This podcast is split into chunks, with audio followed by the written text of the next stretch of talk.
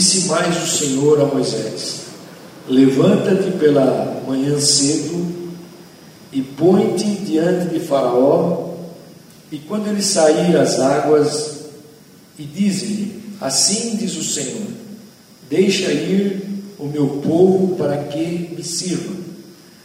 Se não deixares ir o meu povo, enviarei enxames de moscas sobre ti, sobre os teus oficiais e sobre o teu povo e, as, e nas tuas casas. E as casas dos egípcios se encherão destes enxames e também a terra em que eles estiverem. E naquele dia separarei a terra de Gozém, em que, em que meu povo habita, a fim de que nela não haja enxames de moscas, para que saibas que eu sou o Senhor no meio desta terra. E farei distinção entre o meu povo e o teu povo, e amanhã será este sinal. E assim fez o Senhor, vieram grandes enxames de mosca à casa de Faraó e às casas dos oficiais e por todo o Egito, a terra foi assolada por estes enxames. Então chamou Faraó a Moisés e Arão e disse: Ide e oferecei sacrifício ao vosso Deus nesta terra. E respondeu Moisés: Não convém que façamos assim, porque sacrificaríamos ao Senhor nosso Deus e a abominação dos egípcios. E se sacrificássemos a abominação dos egípcios perante os seus olhos, não nos apredejariam eles? Devemos ir caminho de três dias deserto, ao deserto, para que ofereçamos sacrifício ao Senhor nosso Deus, como Ele nos ordenar. Então disse Faraó: Deixar-vos, deixar-vos-ei ir, para que ofereceis sacrifício ao Senhor vosso Deus no deserto, somente que, saindo, não vades longe, e agora orai por mim. E respondeu Moisés: Assim que eu tiver saído da tua presença, orarei ao Senhor que esses enxames de moscas se retirem amanhã de Faraó, dos seus oficiais e do seu povo, somente que Faraó não mais me engane, não deixando ir o povo para oferecer sacrifício ao Senhor. Então saiu Moisés da presença de Faraó e orou ao Senhor. E fez o Senhor conforme a palavra de Moisés. E os enxames de moscas se retiraram de Faraó, dos seus oficiais, do seu povo, e não ficou um sequer, uma sequer. Último versículo. Mas endureceu Faraó ainda esta vez o seu coração e não deixou ir o povo. Amém? Glória a Deus. Vamos estar orando então, pedindo para que o Senhor fale conosco nessa noite através dessa palavra. Senhor Jesus. Nós queremos, Senhor, abrir o nosso coração, pedir que a tua presença, a presença do teu Espírito, ele tenha total liberdade nas nossas vidas agora, Senhor, para ministrar a tua palavra e que ela venha, Senhor, sobre nós, sobre nosso coração, sobre a nossa alma e espírito, ó Deus, e ela possa produzir, Senhor, aquilo, Senhor, que tu tens para cada um de nós. Que seja a restauração, a correção, Senhor, o direcionamento novo, em todas as coisas, Senhor, que tu queres edificar através da tua palavra, que, Senhor, nessa noite tu possas encontrar o meu coração aberto para isso, ó Deus, o coração da tua igreja aberto para nós recebermos, Senhor, aquilo que vem de ti e sermos, Senhor, daqui alimentados pela tua palavra, no nome de Jesus. Amém? Glória a Deus. Bom, Vamos falar um pouquinho então sobre esse, essa, esse texto, né? Você vai ver aqui que é, essas moscas aqui que, que foram invadindo aí nesse momento o Egito, eles tinham, eles tinham um sentido mais de, de animais, não eram aquelas moscas caseiras, né? Era uma mosca meio tipo vespa mesmo, né? que atacava né, atacava exatamente, ela tinha até uma conotação como mosca canina, porque ela atacava as pessoas, né? Era uma espécie que atacava os seres humanos, né? E trazia terrível aflição para todos. Então aquelas moscas era algo, é, não era só a mosca caseirinha que pousa aqui e tal, não, era, uma, era, era exatamente uma mosca que atacava o ser humano, então trazia realmente para aquele povo uma grande aflição. Então, é, com isso, é, vamos pensar um pouquinho aqui hoje. O que, que Faraó representa? Quero entrar um pouquinho nisso aqui para depois falar um pouquinho mais alguma coisa. Na Bíblia, né, se a gente for pensar que Faraó, ele, ele é o símbolo de Satanás. Né? Ele é o símbolo de Satanás.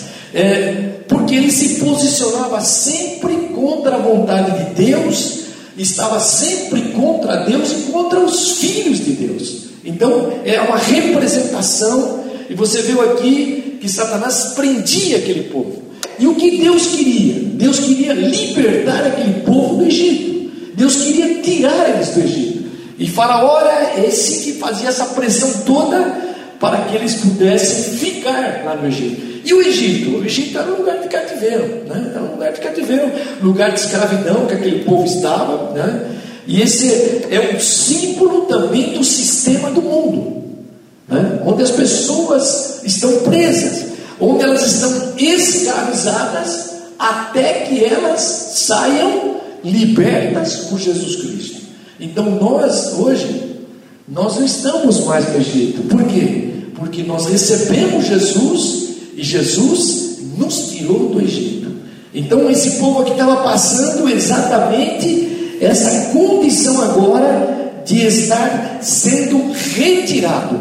Deus queria tirar eles do Egito. Bom, e se nós quisermos viver isso, queridos, viver a realidade né, do que Deus é para nós, nós precisamos ser um pouquinho irredutíveis em algumas coisas. Nós vamos pensar aqui nessa noite, né? Em se tratando simplesmente de não negociar nenhum princípio de Deus na nossa vida.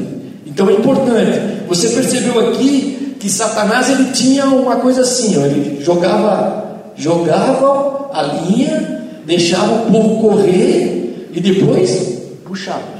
Então é exatamente era um jogo né, de concessões de barganha que ele fazia. Então nós, se nós quisermos viver a realidade de Deus na nossa vida de libertação total, nós não podemos barganhar, nós não podemos é, perder para nem negociar nenhum princípio de Deus na nossa vida. Para que isso? Para que a gente mantenha a nossa vida fora do Egito. Né? Não, não, a gente não pode fazer concessões, né? nem abrir a guarda, porque se você abrir a guarda, o que, que vai acontecer? Nós vamos ser destruídos, Satanás nos destrói. Nós temos que estar unidos a Deus a ponto de não ter nenhum ponto que o Satanás possa se firmar para tentar nos prender. E era exatamente isso que Deus estava através de Moisés fazendo, libertando aquele povo definitivamente do Egito, porque até aquele momento eles estavam presos lá, eles estavam escravos ali, eles não tinham saída, e Deus queria dar para eles uma condição de saída total, não era para ir e voltar, era para ir e nunca mais voltar. Então Deus também colocou isso na nossa vida. Jesus Cristo, ele estabeleceu essa, essa, essa obra na nossa vida sem volta. Ela não tem mais volta. A partir do momento em que nós entregamos a nossa vida para Jesus e fomos libertos e mantemos esses princípios na nossa vida, nunca mais nós voltamos para onde nós estávamos, da onde nós viemos, porque Deus ele faz uma obra completa na nossa vida. Amém? Então, tem muita gente dizendo: "Ah, mas você vai e volta e as coisas vão ser do mesmo jeito". Nunca mais será do mesmo jeito na nossa vida. Deus nos arrancou do Egito para que a gente viva uma vida plena com Ele. Então o faraó queria o que? Barganhar com Moisés. Por isso ele fazia algumas concessões, eh, desde que Moisés aceitasse algumas coisas que ele também, algumas condições que ele impunha. E qual era a vontade então de Deus? Era que o seu povo saísse do Egito. Por isso que todas as, as pragas aqui que você vai ler aí, você vai ver que sempre está lá, deixa meu povo ir. Essa era, essa era a palavra que Moisés sempre dizia, deixa meu povo ir. Então vamos pensar um pouquinho aqui, né? Nessa quarta praga aqui, ó, que nós estamos vendo, Faraó estava apanhando aqui muito, né? Muito. Ele sabia ele sabia que desde a primeira praga, ele tinha que deixar o povo ir embora. Ele, ele sabia disso, né? É, mas ele não queria abrir mão disso. Então, essa é a, é a força violenta aqui. Olha o versículo 25, que ele diz aí, o versículo 25 do que nós lemos. Então chegou um momento que aquelas, aqueles enxames, aquelas moscas caninas que estavam perturbando é, muito forte todo o povo, a casa dele, o povo, todo o exército, ele diz aqui: então ele chama, o faraó chama Moisés e Arão e disse: Olha, ide e oferecei sacrifícios a vosso Deus nesta terra. Né? Então ele, ele quis fazer um negócio com o povo. Ele quis fazer um negócio. O povo ia servir a Deus não deixasse o Egito. Eles continuariam no Egito. Então eu fiquei pensando aqui, você tem que pensar um pouquinho nisso. O nosso adversário, né, no mundo espiritual, ele também não se importa muito se você servir a Deus mais ou menos. Viu? Ele não se importa muito se você servir a Deus no Egito. Você fica um pouquinho no Egito, fazendo as coisas que estão aí fáceis, e ele também não se mete muito com você. Então, entretanto, essa política de boa vizinhança aí é, nos leva a repensar algumas coisas, a adaptar o que Deus quer na nossa vida, o que Deus quer fazer na nossa vida. E a proposta de Faraó era essa: você quer servir a Deus? Sirva aqui mesmo no Egito. Viva sem mudanças na tua vida. Não, é, os teus princípios eles sejam os mesmos. Do mesmo jeito que você vivia antes, continue vivendo. Então, queridos, né, Deus ele tem algo novo para a nossa vida. Quem crê nisso nesta noite? Deus tem algo novo para a nossa vida. Deus não nos tirou do Egito para que a gente continue vivendo as mesmas coisas do Egito, de jeito nenhum. Deus nos tirou para que nós possamos viver uma vida completamente nova, cheia de novidades de vida, restaurada, curada e livre para viver o melhor de Deus. Você vai perceber no, no Salmo então, 78, verso 45, que fala das moscas que consomem, né? que nos dão essa ideia que eu já falei para vocês aqui desses animais que consomem. E o que ela nos consome? Né? Se a gente for pensar aqui, é, nessa, nessa forma, essas moscas, elas representam também, e vamos falar um pouquinho disso, sobre a ambição. A ambição doentia. Né? O que, que é ambição? O que, que é uma ambição? Quando você tem ambição, o que, que a gente está pensando aqui quando nós temos ambição? É aquela, é aquela força que nos impulsiona o ser humano, as pessoas, as conquistas, não é isso? Quando você tem ambição, você quer conquistar para atingir coisas maiores e fazer diferença. Essa é a ambição. Agora, vamos pensar aqui na qualidade, na qualidade da ambição. A, a qualidade da ambição, ela pode ser distorcida. Ela pode ser distorcida pelo orgulho e pelo alto interesse pelo meu interesse próprio. E eu quero falar isso com você aqui.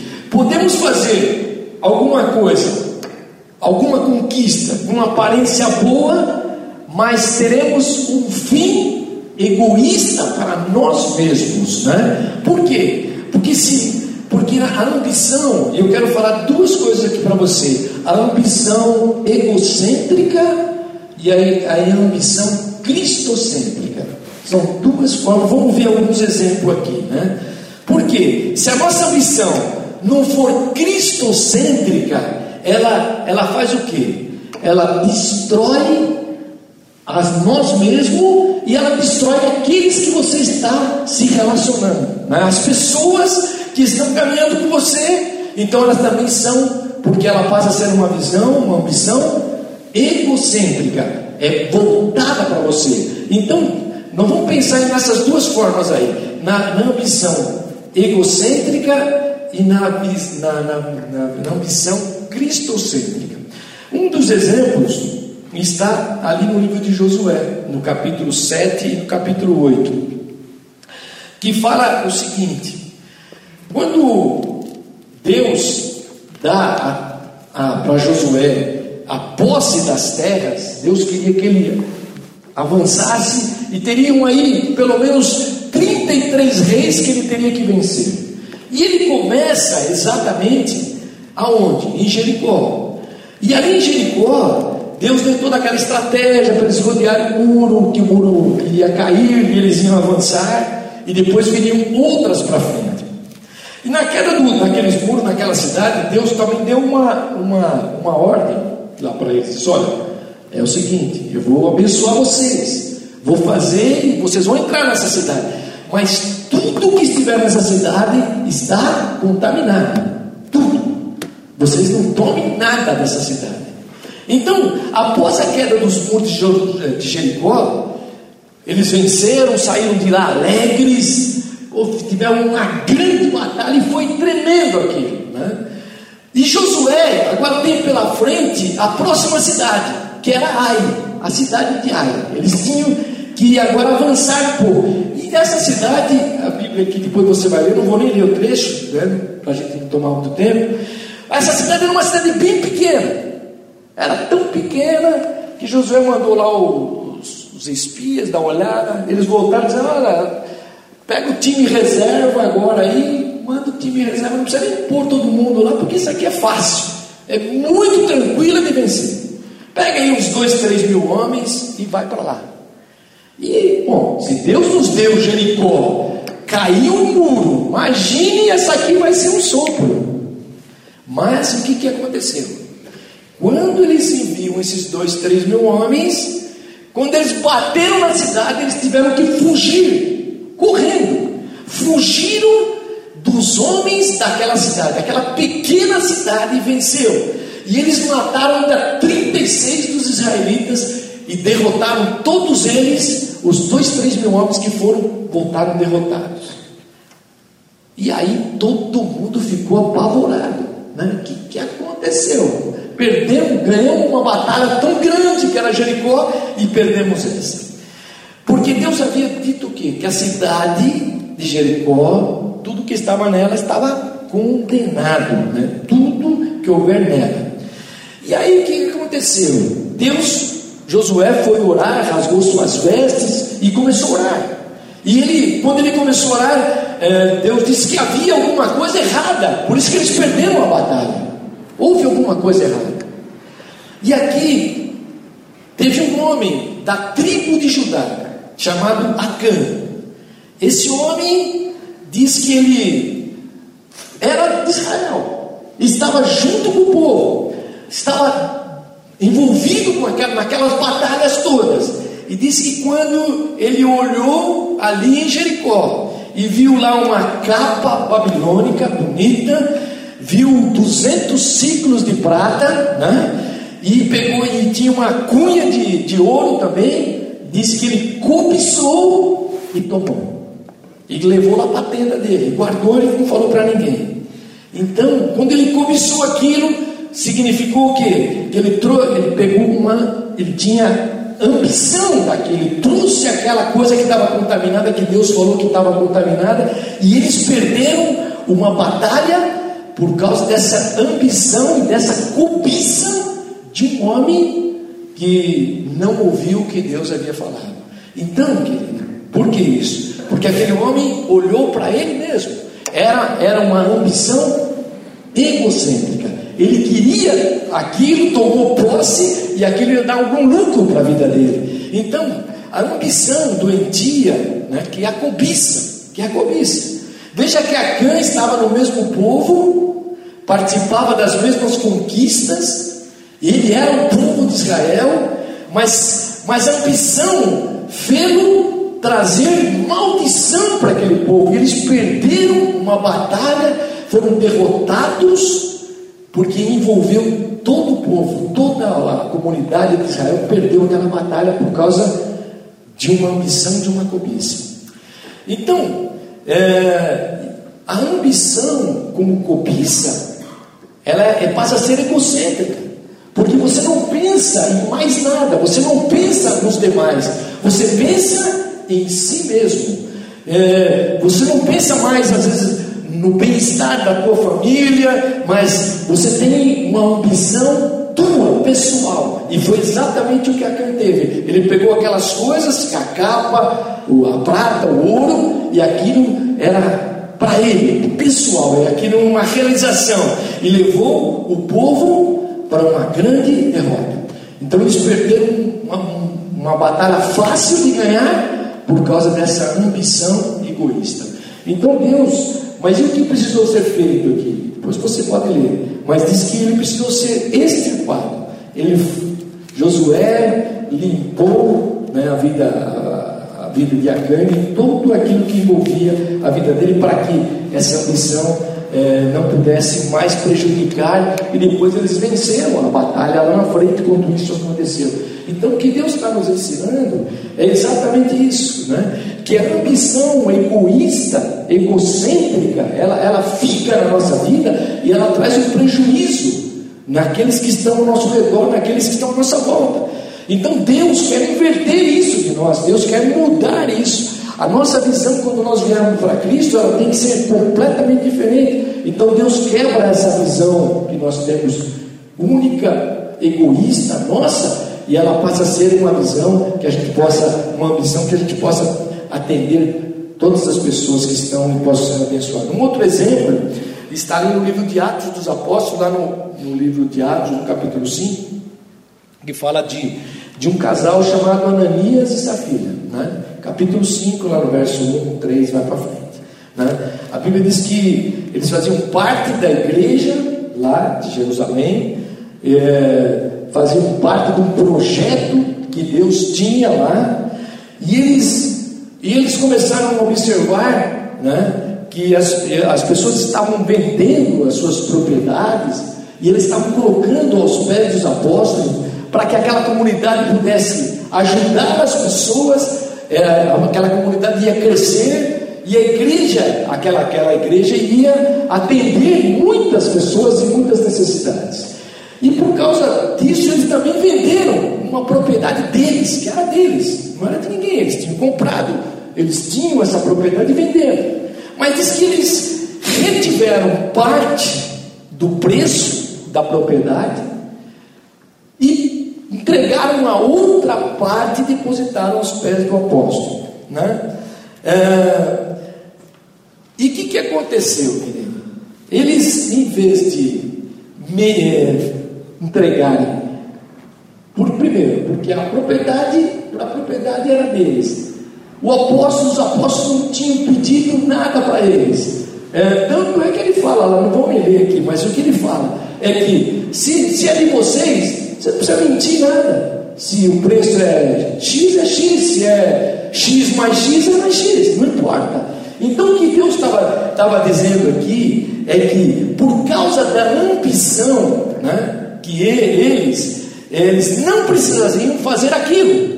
Né? Não era o valor que está em jogo aqui, se ele ia entregar ou deixar de entregar, porque não era isso que estava em jogo. O que estava em jogo aqui era a forma de ambição. E Deus estava querendo quebrar essa, essa missão. Aí fica pensando, mas, mas por que, que eles fizeram isso? Por que, que eles realizaram isso? Eles não precisavam. Sabe por quê? Porque a ambição tem um primeiro. A primeira era pela cobiça. Né? A Cã cobiçou aquilo, ele quis aquilo. Essa aqui é diferente. Essa ambição era para impressionar, né? para trazer glória pessoal. Por quê? Porque muitos estavam entregando também, Barnabé tinha entregue as propriedades aos pés de, dos apóstolos. Então, e eles mentiram, não ao Pedro, não a Pedro, que era um homem, que era o líder da igreja. Eles mentiram a Deus e ao Espírito Santo. Então, vocês estão entendendo isso? Então, por quê? Porque eles desejaram impressionar né, os outros, a fim de obterem glória pessoal. E às vezes essa, essa missão que Satanás muitas vezes quer trazer para a nossa vida. Eu preciso impressionar, porque ao meu redor tem muita gente, um faz isso, outra dessa forma, e eu não posso ficar abaixo disso. E eu vou tentar impressionar. Então eles tentaram impressionar, dizendo: olha, tá vendo? Nós estamos entregando uma propriedade lá. Nós estamos colocando essa propriedade ali também, mas só que eles estavam fazendo de forma ambiciosa. Então, toda vez que a ambição tenta, e nós tentamos fazer isso, para impressionar ou para trazer glória pessoal, né? É, então cria-se o que, querido? Cria que nós não estamos nos importando em ajudar realmente o próximo. Nós estamos querendo trazer que alguém bata nas nossas costas, olha que beleza. Você depositou aqui uma grande quantia, e isso Deus quer quebrar nos de hoje. Né? Deus quer quebrar isso na nossa vida. Então passa a ser o que? Um amor falso, porque era um egoísmo disfarçado. Nós entregamos, mas não estamos preocupados se é para ajudar, não. Eu estou entregando para que todo mundo saiba, para que todo mundo saiba que eu fiz isso. E Deus não precisa disso. É essa ambição Deus também quer quebrar da nossa vida. O amor é a prova da espiritualidade. Quando nós entregamos para Deus, não importa a quantidade, o tamanho, que forma é, nós quando nós entregamos para Deus, Deus recebe quando nós entregamos que é para a glória dele, não para nosso nossa impressionar nem para a nossa glória pessoal, mas quando nós entregamos para Deus em amor ao próximo, quando nós fazemos algo para que, para que aquilo seja bênção, seja na igreja, nos teus negócios, o que você fizer. Então, essa ambição que estava aqui na vida de Ananias e Safira, Deus também quer tirar. Primeiro, quebrar a cobiça. Eu não posso ficar mais cobiçando. Segundo, eu não preciso fazer nada para impressionar ninguém. Eu preciso entregar para Deus. Lá em 1 João, capítulo 4, e o verso 7 e 8, diz assim: Amados, amemos uns aos outros, pois o amor é de Deus. Quem ama é nascido de Deus e conhece a Deus. E aquele que não ama não conhece a Deus, porque Deus é amor. Você crê nisso, querido? Aleluia. Então, toda vez que esse espírito dessa ambição egocêntrica, ela quer é, entrar na nossa vida, seja como cobiça ou como para impressionar, ela precisa ser extirpada. E você vai ver lá que Ananias e Safira também foram, morreram por causa disso. Né? Bom, um outro exemplo, vou dar um outro exemplo. Aqui no livro de, de Atos dos Apóstolos, no capítulo 16, né, tem outro exemplo. Ele, Paulo ele chega de uma, uma cidade, né? E ele estava fazendo lá a obra de Deus, né? A obra de Deus. E quando ele ia para a casa de oração, quando ele estava indo se dirigindo para orar, é, vem uma jovem que tinha um espírito de adivinhação. E ela vem é, e ela era e ela vinha profetizando para Paulo e Silas dizendo: Olha, esses daqui são servos do Deus Altíssimo. E ela foi falando isso, né? e ela foi profetizando isso. Né? É, e os donos dessa menina, os donos dela, faziam o quê? Toda vez que ela profetizava e adivinhava alguma coisa, eles ganhavam dinheiro, eles tinham lucro dela. Né? Então aqui, aqui na, nós estávamos até falando aqui no centro da cidade, mas lá no centro da cidade tinha um, tinha um pessoal que fazia bem isso. Né? Não sei se o Ever lembra, o bispo lembra, mas é, era, era um camarada que ele, ele tinha uma moça que adivinhava o número da carteira de identidade. Só que o cara tem que pagar, né? Então a menina ficava de costa, o camarada pegava a carteira e ela adivinhava o número dele. E dava depois o dinheiro para o homem. Então o homem controlava. Então essa moça, ele ganhava, esses senhores aqui ganhavam dinheiro, bastante dinheiro com as adivinhações que ela fazia. E o que ela dizia era verdade, era verdade, porque ela falava: esses daqui são servos do Deus Altíssimo, pregam a palavra, estão no reino de Deus. Então, era verdade. Mas aquilo perturbou Paulo, porque era um espírito, né? E o que aconteceu? Paulo foi lá e expulsou o espírito de adivinhação daquela moça. E aqueles homens que tinham lucro não tinham mais, prenderam Paulo. Prenderam Paulo. Então, a outra ambição é ganho é, com o que é espiritual. Né? Então hoje a gente tem que pensar, é a ambição usando a fé. Usando a fé, tirando proveito do que é espiritual. Então esse é outro tipo de ambição. Então ela, ela está, ela, ela, está mais, essa tipo de ambição ela está mais preocupada com o dinheiro do que com o amor à vida das pessoas. E você sabe hoje como o mundo vive a confusão espiritual que está, né? Espiritualmente e ela rouba o amor da vida das pessoas. E as pessoas para ganhar uma bênção ela precisa é, pagar alguma coisa, e quando Deus dá tudo de graça, então essa era outro tipo de ambição. Aqueles homens faziam deste dom que essa menina tinha, faziam dela lucro. Então hoje, da mesma forma, é, acontece exatamente isso: né? as pessoas usando a própria fé, né? trocando é, indulgências mesmo, vamos dizer assim, por bênçãos trocando a forma de, olha, você faz isso e faz mais aquilo que Deus vai te abençoar, como se Deus trabalhasse desta forma. Deus não trabalha dessa forma. Então as pessoas não estão preocupadas com o bem-estar das pessoas, com a libertação da pessoa. Ela está mais preocupada nem com o sofrimento daquela pessoa. Eles estão preocupados com os ganhos que vão entrar daquela pessoa para manter estruturas grandes e Deus quer quebrar esse tipo de ambição. Deus nos trouxe para que nós não vivamos isso, né? porque aquilo que nós recebemos de Deus, nós temos que dar gratuitamente, entregar com a graça de Deus, ter amor pela vida das pessoas. Então, esta é um outro tipo de ambição que é usar a fé.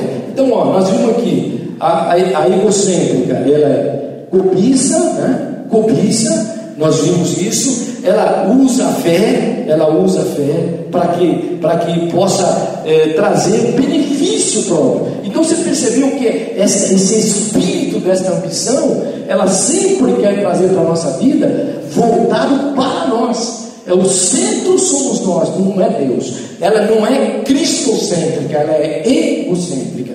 Então vamos pensar agora um pouquinho aí, para a gente adiantar aí, né? na ambição cristocêntrica. Na continuidade ainda do, em Atos 16, Paulo vai preso. Paulo vai preso. Depois desse episódio, Paulo vai preso. E ele vai, é, vai preso, mas aquela, aquilo que, que estava na vida de, de Paulo, qual era a ambição de Paulo? Paulo tinha uma ambição também, né? Só que a ambição de Paulo era cristocêntrica. E quando Paulo vai, é, recebe chicotada, você sabe, não vou nem ler isso, mas vocês podem ler Atos 16, recebe chicotada, é, apanha e jogam ele dentro de um cálice escuro, né? E qual era a missão de Paulo? Mesmo apanhando, ah, olhando para aquela multidão que estava enfurecida contra ele, mesmo com tudo isso, o que, que Paulo tinha? Qual era a missão de Paulo? Ele tinha uma missão: levar Jesus Cristo, mesmo sofrendo, mesmo apanhando, mesmo encarcerado, lá no interior, ele tinha uma missão: qual era? Salvar vidas. E lá na cadeia, diz lá, no cárcere, ele ora e canta, né? Vocês sabem dessa história. Ele está lá, à meia-noite, ele está cantando e orando. Ele está lá cantando, todo mundo. Ele podia dizer: Mas como eu estou pregando, eu estou fazendo, e apanho, venho para a cadeia, e ainda vou ficar aqui cantando e orando e falando para de Jesus para essas pessoas. Mas Paulo tinha uma ambição cristocêntrica. É isso que Deus quer trazer para a nossa vida. Essa visão cristocêntrica, né? E lá no cárcere ele ora e canta no cárcere ele se preocupa com o carcereiro, você lembra lá da história? Ele se preocupa com o carcereiro, o carcereiro, porque à meia-noite, quando eles estavam cantando, veio um terremoto, abriu as cadeias, e o carcereiro disse: Olha, vou, os presos vão todos saírem, e eu vou ter que me matar aqui, porque você cobrado. E Paulo disse: Não, não se preocupe, ninguém saiu, está todo mundo aqui, né? E Paulo tinha uma preocupação então a ambição de Paulo, e essa ambição que Deus quer trazer para a nossa vida, é nós estarmos nos preocupando com o outro, nós estarmos voltados para o outro. E Paulo, mesmo em sofrimento, o que, que ele faz? Ele se preocupa em trazer para a vida daquele carcereiro a salvação. E a Bíblia diz que no cárcere ele ambicionava salvar a vida, porque quando o carcereiro pergunta: o que, que eu preciso para ser salvo? Paulo diz: olha, você crê, né? Você e a tua casa será salvo. Quando você crê em Jesus, então Paulo podia dizer: olha, faz isso, faz aquilo. Não, mas Paulo voltou-se com uma ambição total para a salvação daquele carcereiro. Aquele carcereiro foi salvo, a família dele foi salva, batizado, e aquele, aquele episódio trouxe para a vida de Paulo é, uma ambição. Essa ambição que é cristocêntrica, ela sempre visa o bem do outro. Vamos dizer aqui junto? Essa visão cristocêntrica sempre visa o bem do outro. Amém? Então, é isso que Deus quer trazer para a nossa vida. Né? E o segundo exemplo que eu quero dar aqui é o exemplo de Jesus mesmo. Né? O exemplo de Jesus. Ele vai, Jesus vai de encontro, tem várias passagens. Jesus vai de encontro ao paralítico lá no tanque de Betesda, que está há 38 anos, né? cura a alma e o corpo daquele paralítico. Jesus, ele, ele vai para um cego chamado Bartimeu, que clamava, que chamava por ele, Jesus para e cura aquele homem. Então, essa, essa é uma visão, a ambição de Jesus é uma ambição sem nenhuma reserva é para alcançar. Ele vai um dia encontra uma mulher que ia ser apedrejada, porque estavam dizendo que ela tinha adulterado e que a lei mandava apedrejar, e Jesus encontra aquela mulher e a perdoa aquela mulher. Então a visão de Jesus era muito mais ampla. Então ele restaura uma mulher lá no poço de Jacó, vocês lembram da mulher samaritana? A mulher que tinha tantos problemas familiares, tantas dificuldades, e Jesus vai perdoa, limpa e restaura aquela vida. Então, a visão de Jesus, a ambição, era uma ambição sem reserva. Jesus sempre visava o próximo. Então, é essa a missão que Deus quer nos dar. A igreja, e às vezes nós temos uma visão da igreja como se fosse uma prestadora de serviços espirituais. Né? Às vezes a gente Fica, você vai observando que as igrejas ficam correndo atrás dos clientes, né? E aí ela faz todo tipo de propaganda, né? faz propostas ambiciosas, propostas ambiciosas para que, mas que não transforma a vida dessas pessoas. Por quê? Porque o intuito não é essa ambição salvadora, é uma ambição egocêntrica buscando trazer essas pessoas para cá. Por isso que o apóstolo Paulo, lá em 2 Coríntios, no capítulo 3, no verso 6, diz assim: nos habilitou para sermos ministros de uma nova aliança, não da letra, mas do espírito, porque a letra mata, mas o espírito vivifica.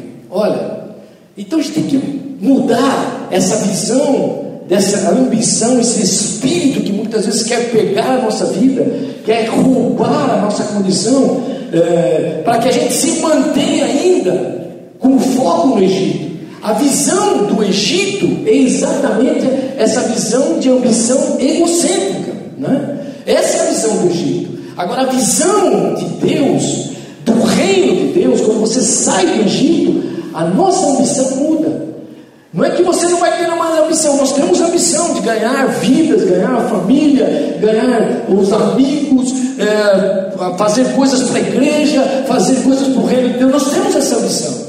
Mas o Senhor quer nos tirar dessa visão egocêntrica, quando nós temos uma segunda intenção naquilo que nós estamos fazendo, às vezes até com aparência boa. Então Deus quer nos tirar disso. O Senhor quer nos tirar do Egito.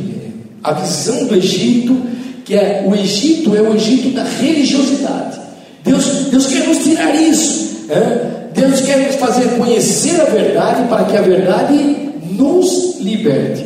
Olha, Você percebeu aqui, vou voltar agora aqui para o texto de, de Êxodo, a gente está quase terminando. Mas, olha bem, Faraó, ele não dá nem a mínima importância se a pessoa serve a Deus desde que ela continuasse no Egito.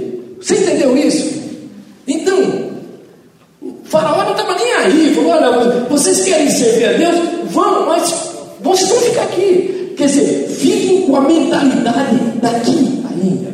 Deus quer quebrar isso. Já esta noite nós vamos orar para Deus quebrar esse espírito dessa religiosidade, né, que fica, essa ambição que nos leva muitas vezes a estar fora do Egito, mas vivendo com a mentalidade do Egito. Deus quer tirar isso de nós. Se quisermos servir a Deus com, sem, sem ambição humana, nós temos que fazê-lo fora do Egito. Nós não podemos mais ter a mentalidade do Egito. Nós precisamos quebrar isso da nossa vida. Para quê? Para que Deus possa usar isso no seu reino, para que Deus possa usar a nossa vida para sermos instrumentos de bênção para outras pessoas, para outras vidas. Elas têm que enxergar, elas não precisam vir na igreja por causa disso ou daquilo, ou por, por qualquer outro motivo, mas elas vêm porque nós amamos essas pessoas. Você, você ama essas pessoas, você se dedica a elas e você ajuda sem nenhum interesse, só tendo uma ambição para que Deus restaure, para que Deus faça uma obra completa na vida delas. Então, Faraó não dava nem a mínima. Vocês querem adorar a Deus? Adorem aqui mesmo, não saiam da terra. Mantenham aqui. Né? Olha, e é interessante, sirva a Deus. Depois ele diz aqui no versículo 28, outra coisa interessante. Aí Moisés diz: Não, não podemos servir aqui e tal. E ele vai e insiste de novo. Olha o versículo 28, ele diz assim: Então disse Faraó: Deixar-vos-ei ir para que ofereçais sacrifício ao Senhor vosso Deus no deserto, somente, somente que, saindo, não vades longe. Não vades longe. Olha, sirva a Deus na fronteira. Era isso que estava dizendo. Sirva a Deus aqui na fronteira. Fica aqui, ó. Sabe o que você faz? Põe um pé no deserto e fica com outro no Egito. É bem isso que ele estava dizendo. Fica na fronteira aí. É assim Sabe o que ele estava dizendo? Assim você pode voltar a hora que você quiser. Gente, é o que Deus está ministrando aqui nesta noite é que Deus quer fazer uma ruptura total na nossa mente. Deus quer mudar a nossa mente. Você não pode mais fazer sacrifícios a Deus na fronteira. Hã? Se a coisa está boa né? desse lado, você pula para cá. Está boa para lá, você pula para lá. Deus não quer mais isso. E Faraó entendia isso. E ele estava dizendo: Olha, vocês vão sim, pode ir, mas não se afaste muito. Mas é nós precisamos ir três dias. Ele está dizendo: Vá e fica na fronteira, porque vocês podem voltar. Então, Deus Deus quer mudar essa, essa forma de nós reagirmos, de nós pensarmos. Deus quer trazer sobre o nosso coração uma libertação dessas coisas, que é o espírito da religiosidade. Por quê? Porque quando nós estamos impregnados com o Egito, muito próximo do Egito, fazendo as mesmas coisas, nós não conseguimos manifestar a ambição santa e cristocêntrica que Jesus Cristo quer na nossa vida. Nós ficamos meio acomodados, né? servimos a Deus, né? mas ele está dizendo assim: ó, sirva a Deus, mas pense em você também. Não esquece disso. Né? Não esquece disso. Né? A ambição leva-nos apenas a sermos cristãos mornos. Aí lá no livro de Apocalipse diz que quando Jesus estava, quando João estava dando a revelação das igrejas, Jesus ainda falou: olha, você tem que ser frio ou quente. Porque se você for mono, quero ter vomitado a minha boca. Bem isso mesmo. Então hoje, eu fiquei pensando nessa palavra, orando a Deus. E eu quero orar aqui com você hoje, vamos estar terminando. Orar para Deus quebrar esse espírito. Mas uma coisa que Deus é, falou muito forte no meu coração foi: é que nós devíamos orar hoje para que nós pudéssemos voltar ao primeiro amor novamente, a termos o fogo à disposição do primeiro amor. Quando, quando João estava falando na igreja de Éfeso, ele diz lá em Apocalipse 2,5: Lembra-te de onde caíste, arrepende-te e pratica as primeiras obras. Então eu tenho que hoje olhar isso, Deus quebrar isso nas nossas vidas, como igreja. Deus quer nos levar a uma liberdade total. Deus quer que você é, enxergue as possibilidades que Deus pode fazer, vidas que você pode ganhar para Jesus, coisas que nós podemos mudar na nossa vida pessoal. Então, quando, quando a gente começa a cair? Quando a gente fica apegado à nossa posição.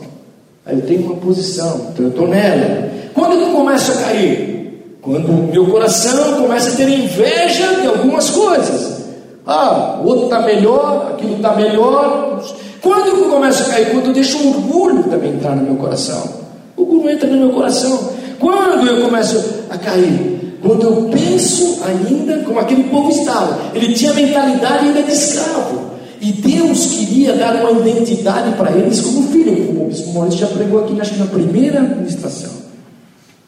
Né? A mentalidade de escravo, quando eles, Deus queria dar uma identidade de filho para eles. Então Deus também quer. Eu preciso lembrar disso. Se eu ainda estou vivendo meio escravo de algumas coisas, eu preciso recuperar essa identidade como filho de Deus, para que o Senhor possa trazer essa ambição cristocêntrica na minha vida, né? Aleluia. Quando, quando eu me torno, às vezes, é, rigoroso com os outros e comigo mesmo, né? Aí eu imponho, imponho leis, em vez de pôr a graça de Deus, o amor de Deus, eu começo a pôr leis. Ah, não pode fazer isso, pode aquilo, e eu vou me policiando nisso. Então, eu vou perdendo o que? Essa visão, essa visão de Deus maravilhosa, essa ambição cristocêntrica na minha vida, que é olhar para as pessoas. E quando eu esqueço da graça de Deus, então eu começo a me afastar, quando eu começo a esquecer da graça de Deus, como eu fui alcançado por essa graça, que Deus fez para me tirar de lá, da onde eu saí, e de repente eu não pratico mais isso na vida das pessoas. Eu tenho um julgamento na vida delas, eu tenho uma palavra diferente na vida delas. E quando a graça de Deus, que é o favor de Deus, ele está liberado sobre a nossa vida, ele está sobre o nosso coração. Você crê nisso nesta noite? Deus quer nos fazer voltar para isso, querido. Deus quer nos fazer voltar para isso. Né? Quando a gente perde essa comunhão livre, espontânea com Deus, e a gente passa a ser meio religioso. Né? Então, você lembra? Você lembra e hoje a gente deve voltar novamente a ser novos convertidos. Porque o novo convertido tinha aquele fogo, né? Lembra? Você está lembrado quando você aceitou Jesus? Como é que era? Você não estava nem aí com nada, você queria alcançar, você queria fazer para Deus, você tinha uma ambição cristocêntrica, você queria repartir com o outro aquilo que você tinha recebido. Mas nós vamos ficando meio velho na, na, na fé, e aí a gente vai criando aqueles caminhos nossos. Né? Nós vamos criando muitos caminhos. A gente fica meio assim, Egito, fora, Egito, fora, praticando a mesma mentalidade, e nós vamos nos esquecendo do que Deus fez na nossa vida.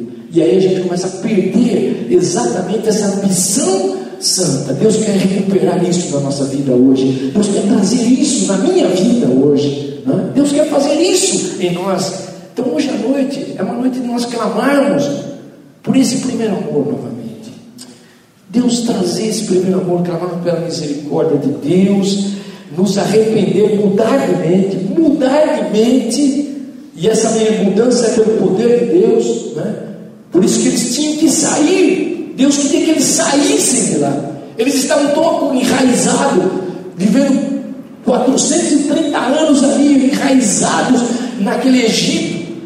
que Deus precisava tirá-los para fora para que eles pudessem receber uma renovação de Deus. Deus quer fazer isso conosco. Eu preciso voltar, aí eu fiquei, bom, eu preciso ver aonde parou isso na minha vida. Nessa noite, faça essa análise, cada um de nós. Onde parou isso na minha vida?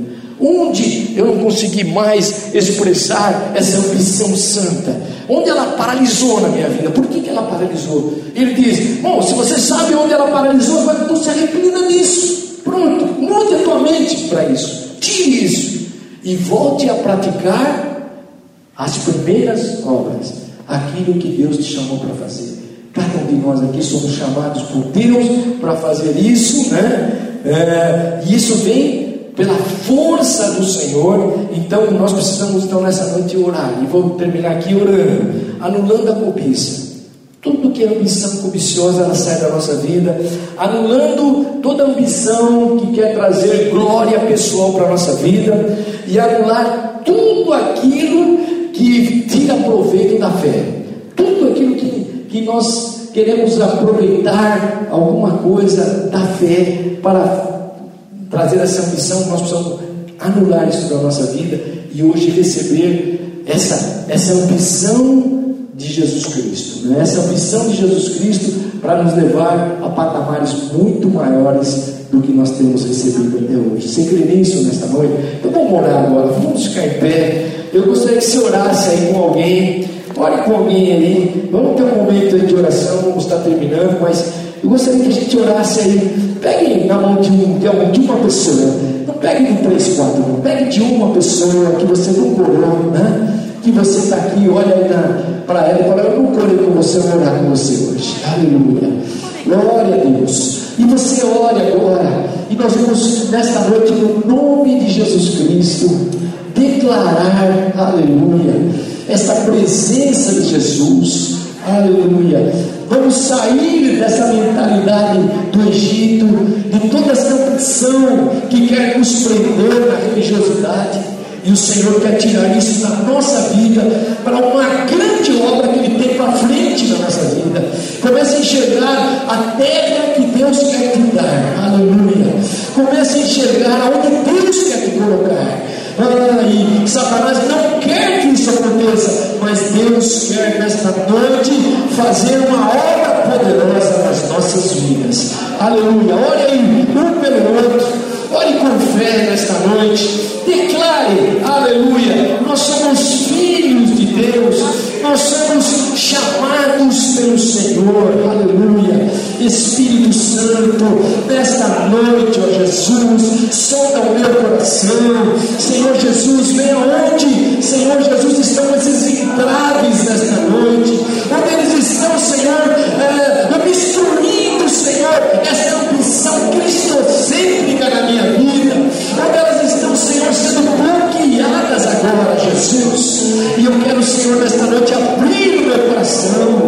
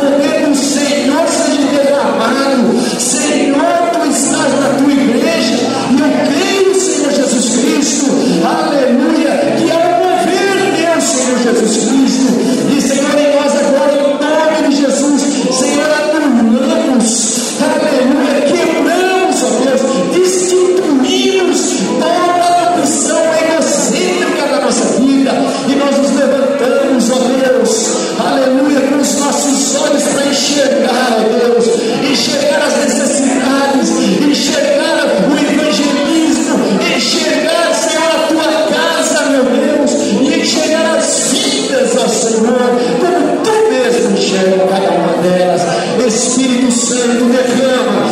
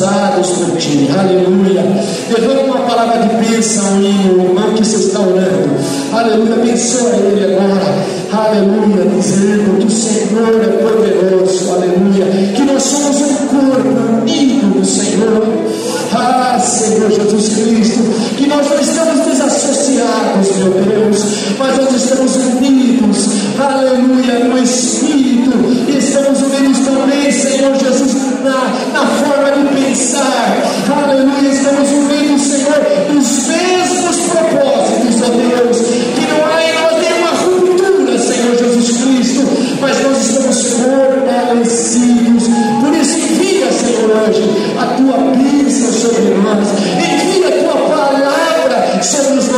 corações, Senhor, arranca todo o peso, toda a ansiedade, tudo aquilo, Senhor, que não foi gerado por ti, mas nós nos colocamos, Senhor, diante do teu altar e te pedimos, Senhor, a glória de Deus, o poder de Deus, usa, Senhor, e unge cada um de nós que estamos aqui para uma grande obra que tu tens para fazer, e nós te pedimos isso, no nome de Jesus Cristo, o Filho Deus, o Salvador e Senhor das nossas vidas, que nós entregamos e somos livres para todo sempre, em nome de Jesus. Amém e amém, Jesus. Glória a Deus.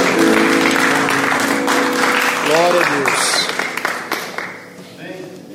perceber, é tão importante esse momento aí que a gente tem vivido, porque com todas as opressões que o Egito exerceu sobre os filhos de Israel,